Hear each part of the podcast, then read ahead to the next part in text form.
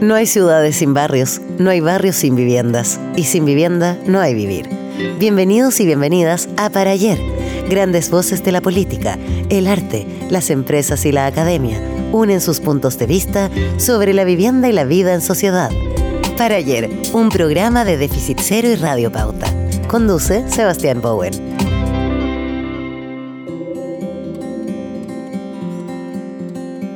Lo que nos ha sido más esquivo como pueblo es entender que cada uno y cada una tiene una joya que entregar a partir de su propia vivencia, su propia experiencia, sobre todo si esa experiencia es vertida a partir del amor que nos permite trasvasijar la belleza. Cuando digo trasvasijar, es llevar de un lado a otro, mezclar entre unos y otras lo que significa el conocimiento de cada uno y entender que Chile tiene un conocimiento profundo desde el respeto que puede haber incluso en la tradición. Si lo vemos como tradición, desde hacer una sopa y pilla y darle un sentido familiar, un sentido comunitario, un sentido de tradición, hasta lo que pudiera significar una obra de arte más sofisticada.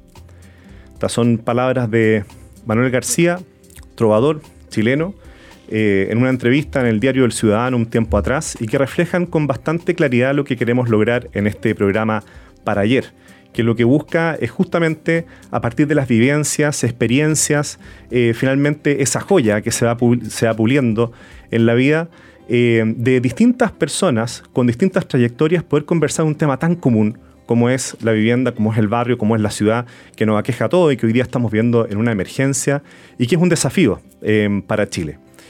Y hoy día, nada menos y nada más, estamos justamente con Manuel García, Así que recientemente, además, galardonado con el premio Gardel en Argentina por su trabajo junto a Pedro Aznar. Eh, y tenemos el honor de, tenerlo en esta, en esta conversación para poder hablar respecto finalmente de esas experiencias, de esas vivencias tuyas y cómo desde ahí poder eh, conversar sobre la vivienda, sobre la ciudad, sobre el barrio, cosas tan cotidianas, ¿cierto?, de la convivencia de todos los que vivimos eh, en este país. así que nada, muchas gracias por, por estar acá, Manuel. Sebastián, muchas gracias por esta invitación. Para mí también es muy interesante, relevante este tema y ojalá que pueda aportar en algo. De todas maneras, y una primera pregunta para entrar así directo. Arica, eh, el Cerro La Cruz, eh, ¿qué significa para ti? Es el, origen, es, eh, pudiéramos decir, ese Macondo que plantea García Márquez en, en el comienzo fundacional de la vida, ¿no? Tanto particularmente para mí como individuo, así también como para la comunidad de la que yo formé parte, que es eh, finalmente la gente que en un asentamiento que es en un principio una toma, va en el fondo desarrollando su vida a través ya de cinco décadas, a propósito justamente de que celebramos este año y conmemoramos este, este momentito de la historia de Chile, ¿no?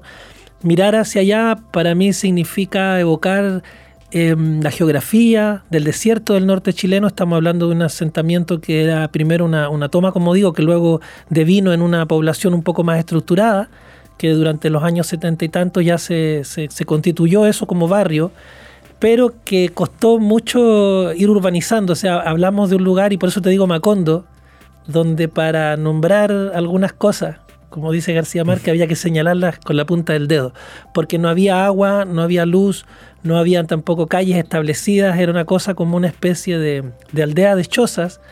No alcanzaba a ser un enclave pesquero a pesar de que estaba muy cerca del mar, tampoco minero, a pesar de que la gente que trabajaba ahí era gente que se vino de los campos chilenos en la expectativa de los años 70, donde había frontera con Perú y, y Bolivia, ¿no? En Arica. Eh, este sentido como de hacer patria y generar industrias y qué sé yo, generaba esta oportunidad que la gente veía en el, sur chileno, eh, en el fondo también mucho desarraigo, por tanto, ¿no? y también de alguna manera migración. Estamos hablando de todos esos temas, que son la gente que compone este, este pequeño barrio de pescadores, mineros, artesanos o gente sin ocupación u oficio posible, eh, o en la medida que eso fuera ocurriendo a través del tiempo. Entonces, esta, esta pequeña aldea remota en el fondo, con mucho viento, con mucho desierto, cerca del mar, como digo, es un lugar que, es así, remotamente fundacional. Y al lado del morro me contabas tú, ¿no? O sea, tú naciste en esta, en esta toma que devino en barrio, como mencionabas, así tal cual. Claro, es que yo antiguamente decía, mira, como si fuera un dinosaurio y el morro está ahí de cara a la ciudad y el mar, esta vendría siendo como la cola, pero en realidad me di cuenta que es como el culo, en el mejor sentido de la palabra, porque estábamos ahí este, en una, como te cuento, en una especie de tierra de nadie. Es como decir, eh, los pobres hacia allá. Mm. Y entonces no había, para llegar al centro de la ciudad, no había locomoción. Y cuando había una micro, una micro que puso en riesgo muchas veces la vida de la gente, se cortaban los frenos, pasaban cosas, unos cacharritos súper viejos estilo pelotillehue, a propósito de barrio y vida y, y ciudades, digamos, estilo pelotillehue y el cerro era muy duro, entonces muchas veces caminamos para ir a una biblioteca a buscar un trabajo al centro de la ciudad, para dejar una carta al correo, para ir al cine o para cualquier actividad que fuera ir al mar, a la playa, había que subir y bajar cerros. Esa fue una constancia. Eh, siempre una muchacha en el cerro tenía bonitas piernas por lo mismo. Eh, los hombres también eran como rudos y firmes de, muslos. Yo todavía considero mi, un poquito de mis pantorrillas, mis muslos de cerruno, digamos, de subir y bajar, porque era una actividad que había que hacer, como te cuento, porque eh, no había locomoción y se había tampoco había dinero para financiar aquello. Entonces, había una actividad de subir y bajar todo el tiempo, como debe pasar un poco en Valparaíso. ¿Y la, música em, la empiezas a encontrar también en ese, en ese contexto, digamos, en esa, en esa primera experiencia vital que tuviste? ¿Cómo te encontraste con la música? Mira, eh, para no perder el tema que nos convoca, digamos, en las migraciones campo-ciudad, vamos a pensar en mi abuelo Manuel García Novalle, eh, la gente recuerda que amó mucho en los años 50, 60, eh, la industria y el mundo y la maravilla que fue el imaginario del cine mexicano. Yo supongo que los campesinos chilenos que fueron a las ciudades y no se resolvieron ni en el campo, ni en las ciudades finalmente, encontraron las expectativas de lo que fueron a buscar, ¿no? En las ciudades no encontraron lo que fueron, lo que soñaban que iban a encontrar. Oportunidades, educación, trabajo, mejoría de la vida, en el fondo de la calidad de vida. Me imagino yo que a través del cine mexicano había una especie como de catarsis de mirar todas estas escenas de amor y el hombre con su revólver y su, y su, sombrero, eh, qué sé yo, las, mujeres con sus trajes, sus ropas y sus casas o sus vidas campesinas románticas, etc. Es decir, había algo que completaba esta especie de, imaginario, muy machista por cierto en aquellos años, eso lo subrayo, pero sí había generado un ideal, ¿no? Y en las canciones también de que venía con el cine. Eh, Jorge Negrete, José Alfredo Jiménez, o las canciones de Agustín Lara, por ejemplo. Y eso yo creo que hizo que mi abuelo Manuel, eh, muy amante de ese tipo de cine y de canciones, llevara una guitarra a su casa. Esa guitarra ya no valle, la aprendieron a tocar mis tíos por el lado García, por el lado de mi padre, que es también otro, otro de la maldición Manuel García, igual que mi abuelo, igual que yo. y entonces eh, ellos comenzaron a tocar la guitarra. Mi padre creo que fue el primero, era el hermano mayor. Y claro, él ya cuando se asentó en esa casa en el cerro ya tenía guitarra. Es decir, que yo escuchaba cantar a mi padre de antes de nacer. Y eso, por supuesto, en tiempos en que no había internet, eh, pensando yo que esto que estamos hablando también lo imagina y lo escuche la gente más joven, no había internet, cantar era súper importante porque era para los cumpleaños, era para las fiestas, era igual que en el campo, ¿no? Eran los casamientos, eran los encuentros familiares.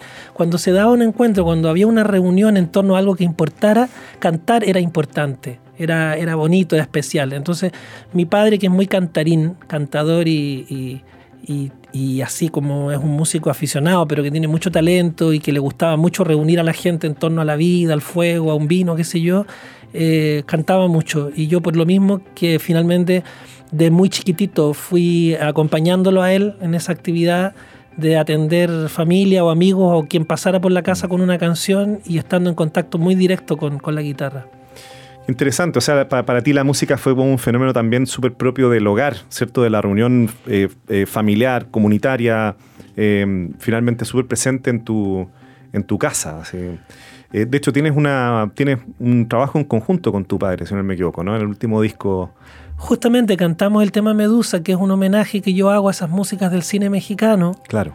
y que en homenaje al abuelo, porque a mi padre esa música no le gusta tanto como le gustaba a mi abuelo pero a mí me gustó y me interesó también cuando ya conocí México más de cerca y estuve en el Tenampa, por ejemplo, lugar característico de donde se filmaron muchas de esas películas. Me emocioné muchísimo y entendí mejor lo mariachi y lo que pasaba con ese tipo de canciones. Entonces, en un momento solito me vino el sentimiento de escribir una canción como Medusa y era bonito en el fondo también por lo mismo que en, torno a la historia de la guitarra la cantáramos y la grabáramos con, con mi padre, que por otro lado también se lo merece como, como artista aficionado porque de aficionado casi no tiene nada, le gusta mucho, grabó casi en una toma el tema, eh, sí, tiene mucho talento.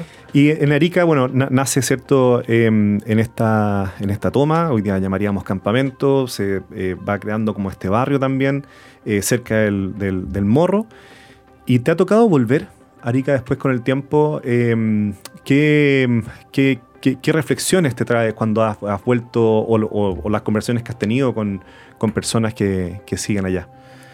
Es bastante dicotómico. Yo me encuentro todavía con esquinas que están con las mismas maderas que la gente levantó. Me gustaría que la gente hiciera el ejercicio de imaginar que estas son casas de Cholguán. En un comienzo, mi piso fue siempre de tierra. Hasta más o menos los 15 años eh, había una parte de la casa que tenía un radier cemento, ¿no?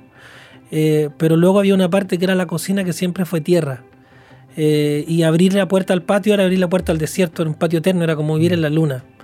Entonces la fantasía de los espacios precarios a mí siempre me han llamado la atención de una manera muy romántica y poética. También porque la gente con esos pocos palos trataba de llegar y alcanzar una dignidad a través de pintar un poquito la casa, poner un tarrito con una flor en un desierto donde había que cuidarlo mucho, ¿no? Entonces en un tarrito de leche, incluso forrado a veces con un papel de regalo para que el tarrito fuera más bonito y después del tarrito venía como una, un cerco, puede ser de estas, de las mismas mallas de pescar que tenían los pescadores y luego cuatro palitos para que y así era como que finalmente tú te das cuenta que estos encalitrados y toda esta cosa tenía que ver con una especie de metáfora de defender la vida y la belleza que nos ayuda a resistir la vida. Entonces, estos espacios así, súper precarios, eh, finalmente yo cuando voy y los revisito, eh, por un lado me traen esa poesía, ¿no? ese sentimiento de, vivir y de llegar a lo más digno a través de la belleza. Pero por otro lado, en las mismas casas de muchos compañeros y compañeras mías de la época, de colegio, etcétera, ya no viven solo sus hijos, sino que viven en algunos casos sus nietos,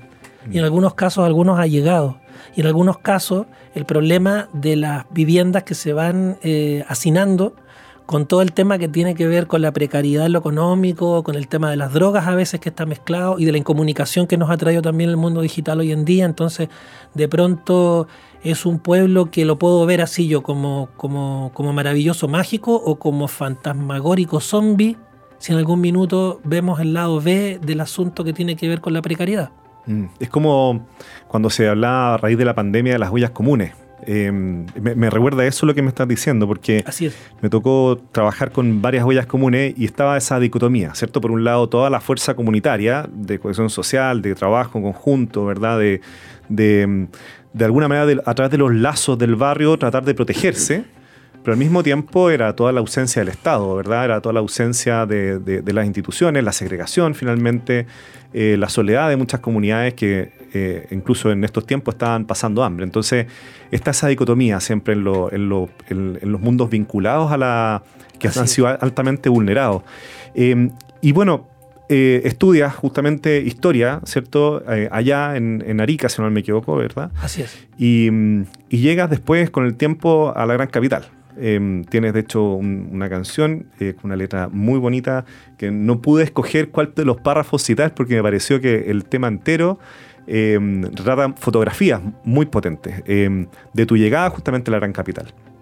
¿Cómo fue esa llegada? ¿Qué es lo que te impactó? Eh, bueno, yo creo que de alguna manera, y ahora yo lo veo así también por la gente que está viniendo a Santiago y a Chile de distintos lugares del mundo, que es parte de una migración un tanto forzada, si bien es cierto por otro lado voluntaria, por las limitaciones también que a veces tiene la provincia en torno a la capital para poder obtener y, adherir y ser parte de, ciertos conocimientos. Yo me vine a estudiar guitarra derechamente, estaba egresando de Historia y Geografía en la Universidad de Tarapacá Y luego eh, mi afán por la música, que siempre estuvo presente y siempre me mantuvo estudiando y trabajando lo mejor posible, el, tema también que tenía que ver con el hacer canciones y tocar la guitarra. Y tuve una oportunidad interesante en la Universidad Católica de venirme y así lo hice, pero me vine eh, tal y como la canción refiere, eh, refiere así solo con lo opuesto no fue un plan familiar, no fue una cosa que dijéramos y ahora en este momento, no, fue algo que se dio en un minuto, fue crucial, eh, tenía que tomar esa decisión y llegué con, mi mochila y una guitarra a estudiar, así, a vivir como podía. Eh, tal vez es interesante decir, yo estas cosas no las cuento mucho, ya se entenderá por qué, digamos, supongo, pero eh, habrá que decir que en algún minuto yo también acá en Santiago viví en la calle por venirme a estudiar. O sea, no tenía un peso en un momento y este, me mantenía de lo que podía, de andar tocando por ahí en algún bar, en alguna parte, qué sé yo, en alguna actividad que con otros músicos o nos daba, qué sé yo, algún, algún, algún pesito para resolver el día. Comíamos mucho pan con queso y tomábamos mucha agua más que ninguna otra cosa. Y luego, bueno, eh, ese, ese sentido de venirse también fue lo que la canción refiere al tema de la gran capital. Cuando uno es niño imagina mundos, juega a distintos mundos y, el jueguito este que creo que ahora se llama la Gran Metrópoli, en aquel tiempo se llamaba la Gran Capital. Eh, claro, a uno le hacía una especie como de ilusión y al mismo tiempo era una especie de promesa de un mundo posible por mm. conquistar o por conocer. Claro. Y, de hecho, tú, haces una referencia constante en esa canción a Martín Rivas, eh, como esta figura, ¿cierto?, del afuerino que llega a una cultura un poco distinta y trata de, integrarse con costumbres que a veces le son no tan propias. Eh, ¿Sentiste en ese sentido eh, en, la, en, la, en la cultura que estás tratando de integrarte como algo muy difícil justamente penetrar. ¿Te sentiste un Martín Rivas también en ese momento? Claro, yo llegué a la larga, después de estar unos meses acá, a vivir al portal Fernández Concha, a una pieza que si bien es cierto parecía una pirámide por dentro, donde los pasillos se hacían cada vez más chiquititos en el misterio de un centro que yo no conocía, finalmente llegué a vivir a la Plaza de Armas, donde, donde hay unas escenas muy interesantes ¿no? que le ocurren a Martín Rivas eh, con, una, con unas lustrabotas es una de las cosas más cómicas dentro de aquel libro. Eh, y también me quemaba a mí como propia la, sonrisa de ese mozo que en la puerta cuando eh, Martín Rivas le dice, eh, dígale a don Damaso que lo busca un caballero, a la voz de caballero, este sirviente en la puerta lo mira y esboza una sonrisa como de burla, ¿no? Eh, yo me sentía todo el tiempo así porque yo era una persona que ni siquiera sabía usar una escalera mecánica o usar un boletito de metro. Eh, o sea, yo venía muy de donde yo venía, en el fondo. Y para mí la, capital era absolutamente eh, un monstruo en un comienzo tal vez indomable, pero, pero interesante, como digo siempre, y desafiante.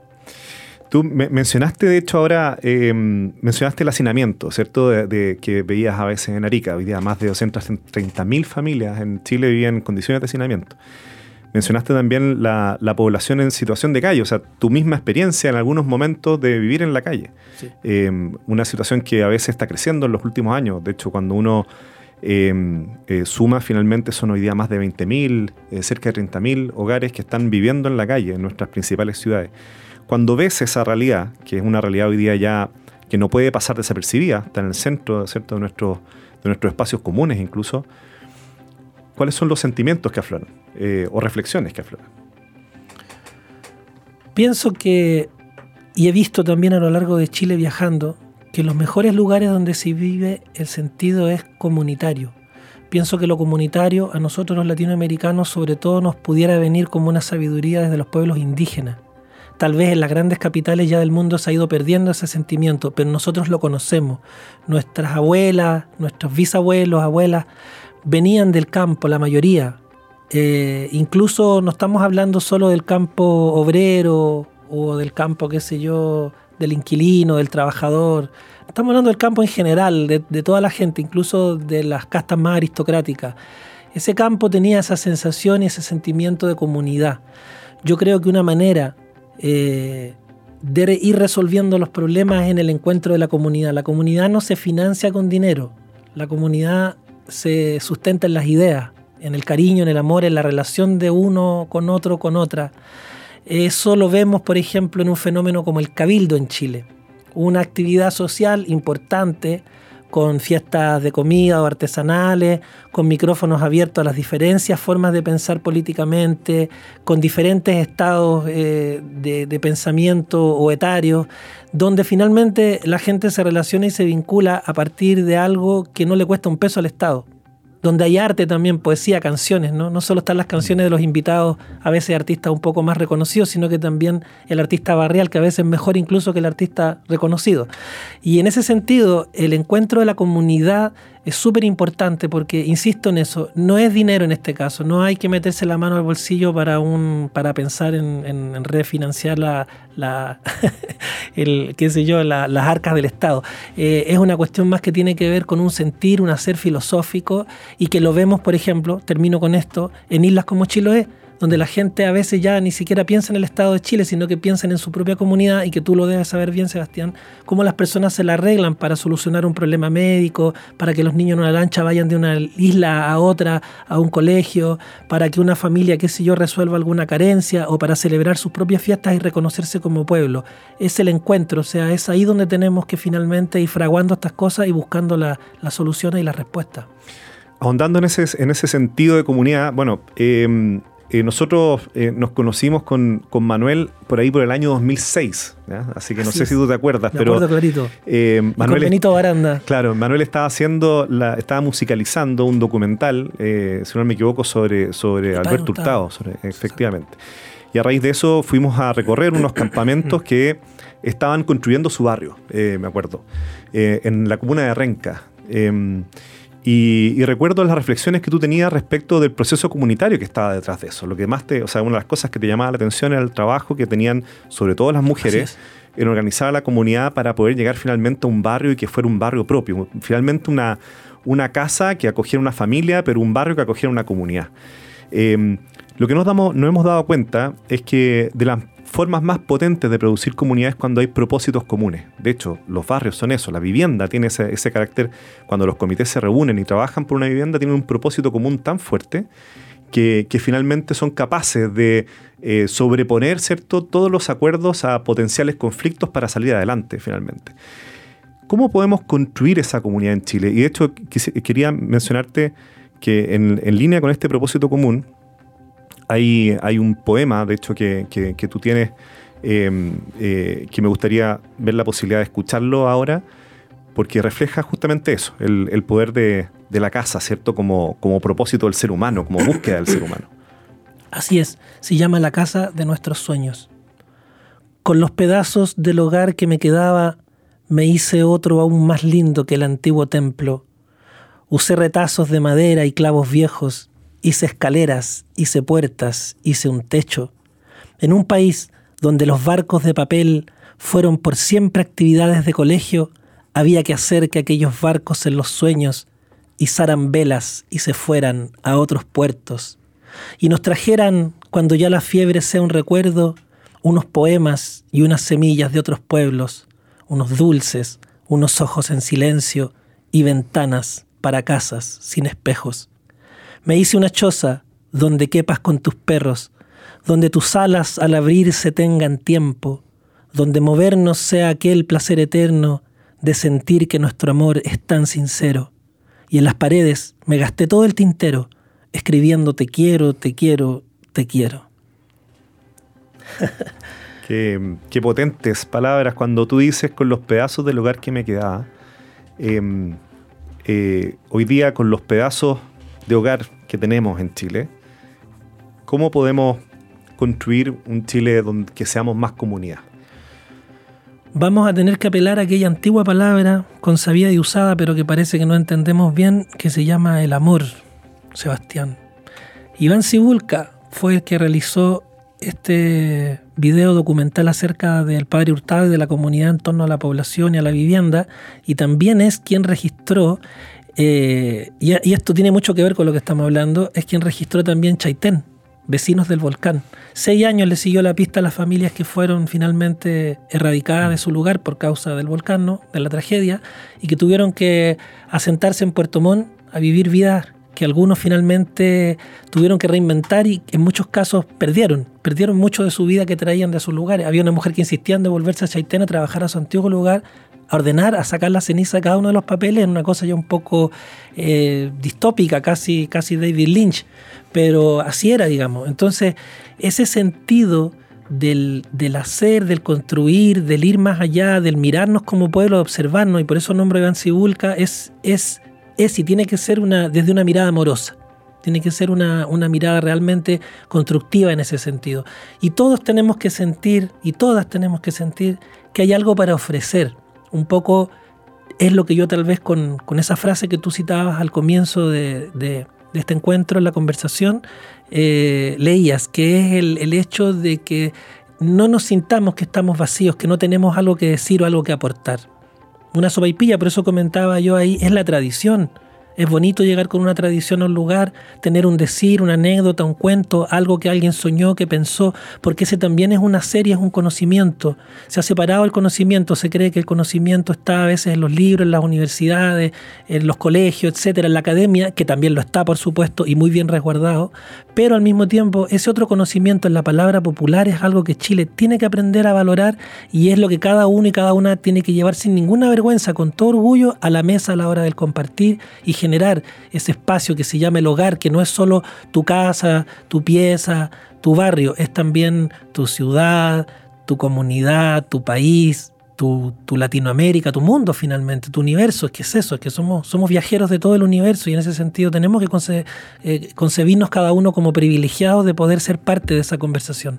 mencionamos al, comienzo de la conversación eh, Arica, ¿cierto? Y donde habías nacido, el Cerro La Cruz mencionaba la segregación, ¿verdad? Eh, esta idea como del morro, como una, un, espacio un poco que, que, Y esa segregación está presente en prácticamente todas nuestras ciudades con mucha fuerza acá en Santiago.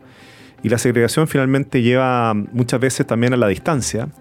La distancia no promueve a veces la empatía, ¿verdad? Eh, el encuentro, finalmente. Un encuentro que es tan necesario para producir lo que estás mencionando. Entonces, ¿cómo encontrarnos? Eh, tú que has tenido la suerte de, cruzarte por distintas ciudades a raíz de la música, Chile, fuera de Chile, eh, distintos espacios, eh, distintas realidades, eh, tanto en tu vida y en tu vida también profesional. Entonces, te has ido encontrando, ha sido de alguna manera un puente, algo que ha permitido hilvanar distintas realidades. Y tu música sí también lo es. Entonces, ¿Cómo podemos propiciar ese encuentro en Chile desde la experiencia que tú has tenido? Eh, obviamente es una pregunta súper difícil, una pregunta que nos hacemos todo el tiempo, ¿cómo, ¿cómo encontrarnos más para producir esa comunidad? Pero, ¿cuáles son tus reflexiones al respecto? Mira, yo, junto con decir esta experiencia de que uno en algún minuto tuvo que dormir en la calle, pudiera también contar y decir que no solo he dormido en grandes, hermosas y deliciosas casas, sino que también en pequeños o grandes palacios y palacetes. Me ha tocado quedarme en embajadas antiguas, en países a dormir por efectos culturales, ¿no? O en casas donde alguien ha dicho, no, queremos que, que, o creemos y, pensamos que compartir con otras culturas es súper interesante, como gente que, es muy adinerada y también muy culta, eh, le parece feliz el encuentro con otras realidades. Eh, me ha tocado estar así en las mesas de conversaciones con gente que tiene que ver con el mundo de la política o de la cultura en general, en, instancias, como te digo, así, vinculadas a veces al palacio y el palacete. Eh, eso lo digo porque en toda y en cada uno de esas realidades y, espacios, eh, lo que siempre queda brillando es la mirada de alguien directa a los ojos y la conversación y el sentido humano y cálido de algunas personas. Finalmente, y es así, lo que el viajero se lleva, y así ha sido por siempre, y cada uno lo dirá y lo dice, es el sentido más profundo de lo humano. Porque finalmente el, el, mirarse, el observarse con curiosidad es una cosa antropológica. El mono la trae, ¿no? desde siempre, la, traemos desde que somos homínidos, la traemos desde que nos echamos a andar, desde que nos hicimos transhumantes y luego nos volvimos sedentarios. Pero la curiosidad de mirarse es con los ojos, es en el tono de la voz, es en la relación directa, eso no hay que tenerle miedo. Si los teléfonos nos distraen, si las pantallas nos distraen, si otras, qué sé yo, estímulos nos distraen eh, de, esa, de esa observación, entonces vamos perdiendo lo humano.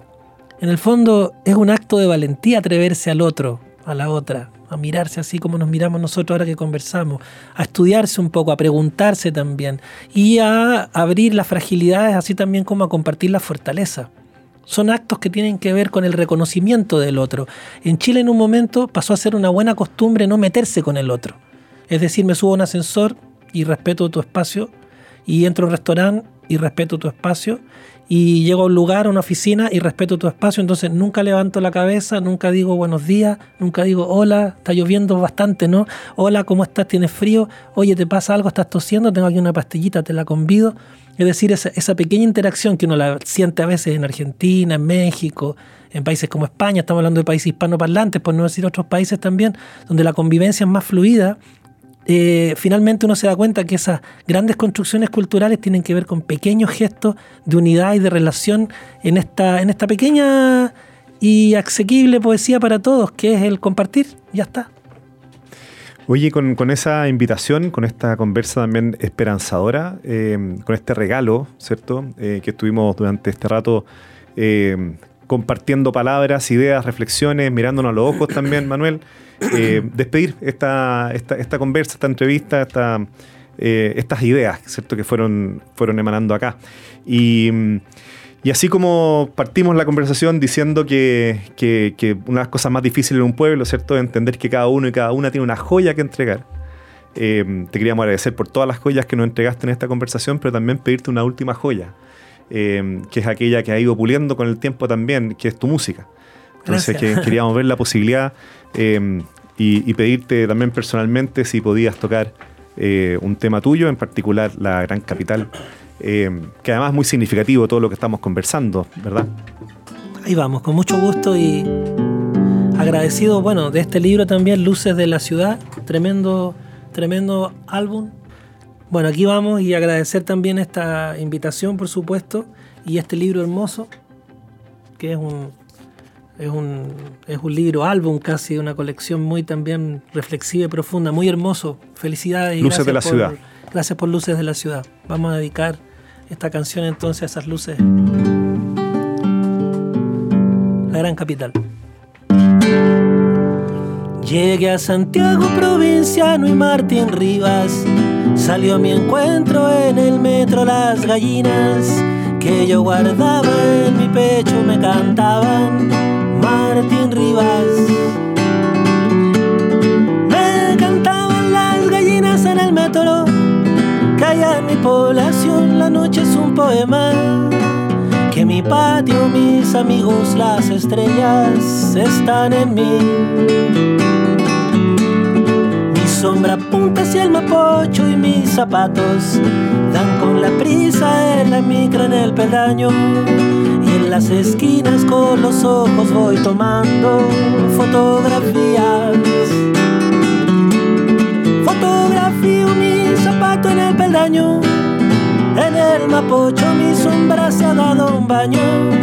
Y en las esquinas con los ojos voy tomando fotografías.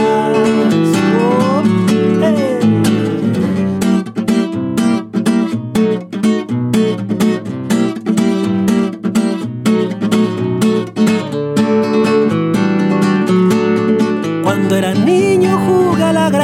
Y ahora en serio con los dados del destino voy avanzando los cuadritos de un camino en la ciudad.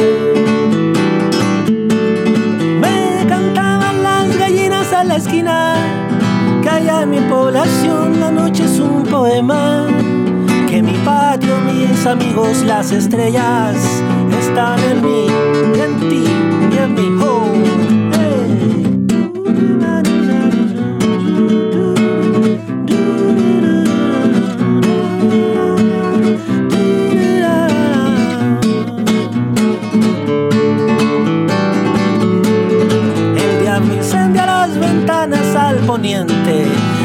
Oriente una monja es la cordillera que espera siempre a que abras las ventanas y las puertas. El diablo enciende las ventanas al poniente, cantan gallinas, cantan monjas al oriente, que un provinciano se ha marchado, que un provinciano se ha marchado provinciano se ha marchado. un